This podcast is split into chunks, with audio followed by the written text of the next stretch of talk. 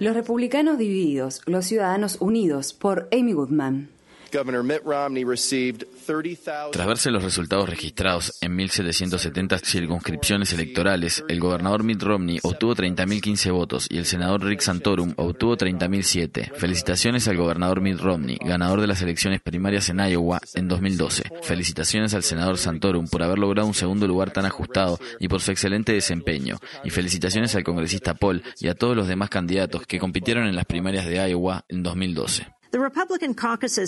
El resultado de las elecciones primarias del Partido Republicano en Iowa, que mantuvieron la intriga sobre el vencedor hasta el final, confirmó dos hechos políticos fundamentales y prácticamente pasó por alto a un tercero. En primer lugar, los republicanos no están muy entusiasmados con ninguno de sus candidatos. En segundo lugar, hemos ingresado en una nueva era de las campañas políticas en Estados Unidos luego del fallo de la Corte Suprema que permitió que un flujo ilimitado y no declarado de dinero de las empresas se invierta en el proceso electoral. Y en tercer lugar, debido a que el presidente Barack Obama atraviesa las elecciones primarias sin tener contrincantes, se le ha prestado muy poca atención al creciente descontento de quienes lo llevaron a la presidencia en 2008. Como consecuencia de esto, el proceso de elección presidencial presidencial de 2012 promete ser largo, reñido, extremadamente caro y quizá el más negativo de la historia. Mitt Romney, técnicamente venció en las primarias de Iowa por un margen de apenas 8 votos al candidato Rick Santorum, quien experimentó un reciente aumento de popularidad.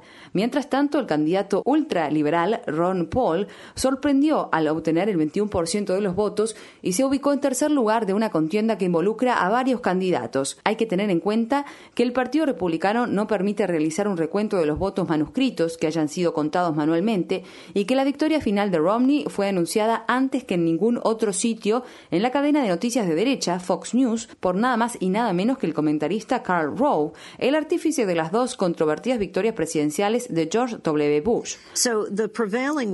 De modo que la enseñanza que puede concluirse de todo esto es que si bien Willard Mitt Romney se queda con la fachada de la elegibilidad, no puede persuadir a más del 25% de los republicanos para que voten por él. El aumento del apoyo a Santorum fue consecuencia de la combinación de los votos en contra de Romney y el retiro masivo del apoyo a Newt Gingrich, inspirado por una campaña fulminante de avisos en contra de Gingrich que se atribuyen a Romney. A pesar de que el equipo de Romney en Iowa tuvo una estrategia de campaña positiva, un supercomité de acción política, PAC por sus siglas en inglés, que lo apoyó, adoptó una estrategia ofensiva. Según Michael Isikoff de NBC, el comité Restore Our Future, Restablecer Nuestro Futuro, gastó 2.8 millones de dólares en publicidad en Iowa, más del doble del dinero gastado por la campaña de Romney, todo para atacar a Gingrich. Los comités de apoyo pueden recibir donaciones ilimitadas de parte de empresas o individuos y no tienen la obligación de revelar la identidad de sus donantes. A pesar de que la ley impide que los Super PAC se coordinen con las campañas, tres de los fundadores del comité Restore Our Future, Romney trabajaron en su fallida campaña presidencial en 2008. Ellos son Carl Forty, Charlie Spice y Larry McCarthy. La elección primaria de Iowa puede interpretarse como la primera instancia de una campaña electoral realizada luego del fallo sin precedentes de la Corte Suprema de enero de 2010 en el caso Citizens United contra la Comisión Federal Electoral. El blog Scott Blog lo resume de la siguiente manera. La Corte, en fallo dividido, dictaminó que el gasto político es una forma de protección de la libertad de expresión en virtud de la primera enmienda y que el gobierno no debe impedir que las empresas o sindicatos gasten dinero para apoyar o denunciar a candidatos individuales en las elecciones. Los periodos electorales generalmente son muy beneficiosos para los canales locales de televisión, que venden tiempo en el aire a través de los medios de difusión públicos.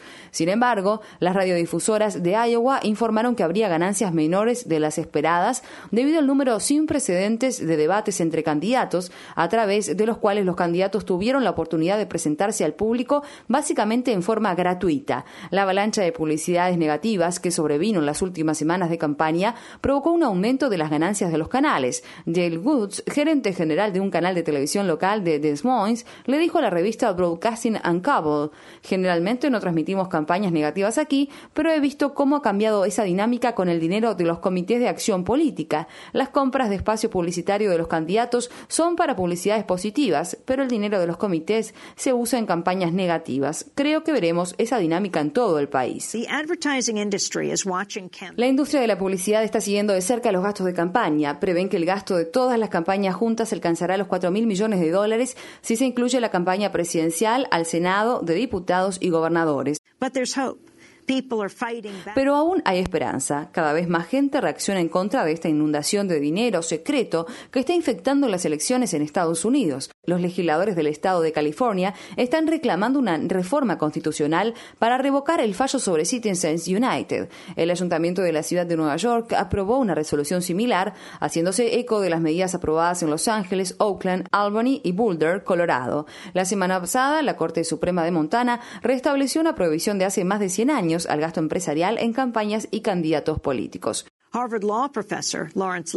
El catedrático de Derecho de la Universidad de Harvard, Lawrence Lessig, exige que se realice una convención constituyente. Según lo define la Constitución de Estados Unidos, 34 legislaturas estatales tendrían que convocar la convención, que podría permitir una reforma para prohibir que las empresas financien campañas electorales.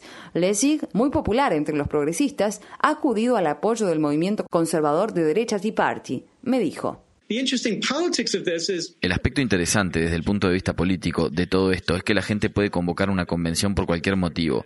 Ya hay un fuerte movimiento conservador que presionará para que haya una convención que procure objetivos de presupuesto equilibrado o para que se limite la deuda nacional. Creo que todas las propuestas deben ser consideradas en el marco de una convención. Sin embargo, creo que lamentablemente la única opción que tenemos para intervenir y arreglar este sistema corrupto es la opción que nos dieron los padres fundadores del país, que es que quienes no forman parte de la clase política se organicen para resolver el problema que hay en Washington.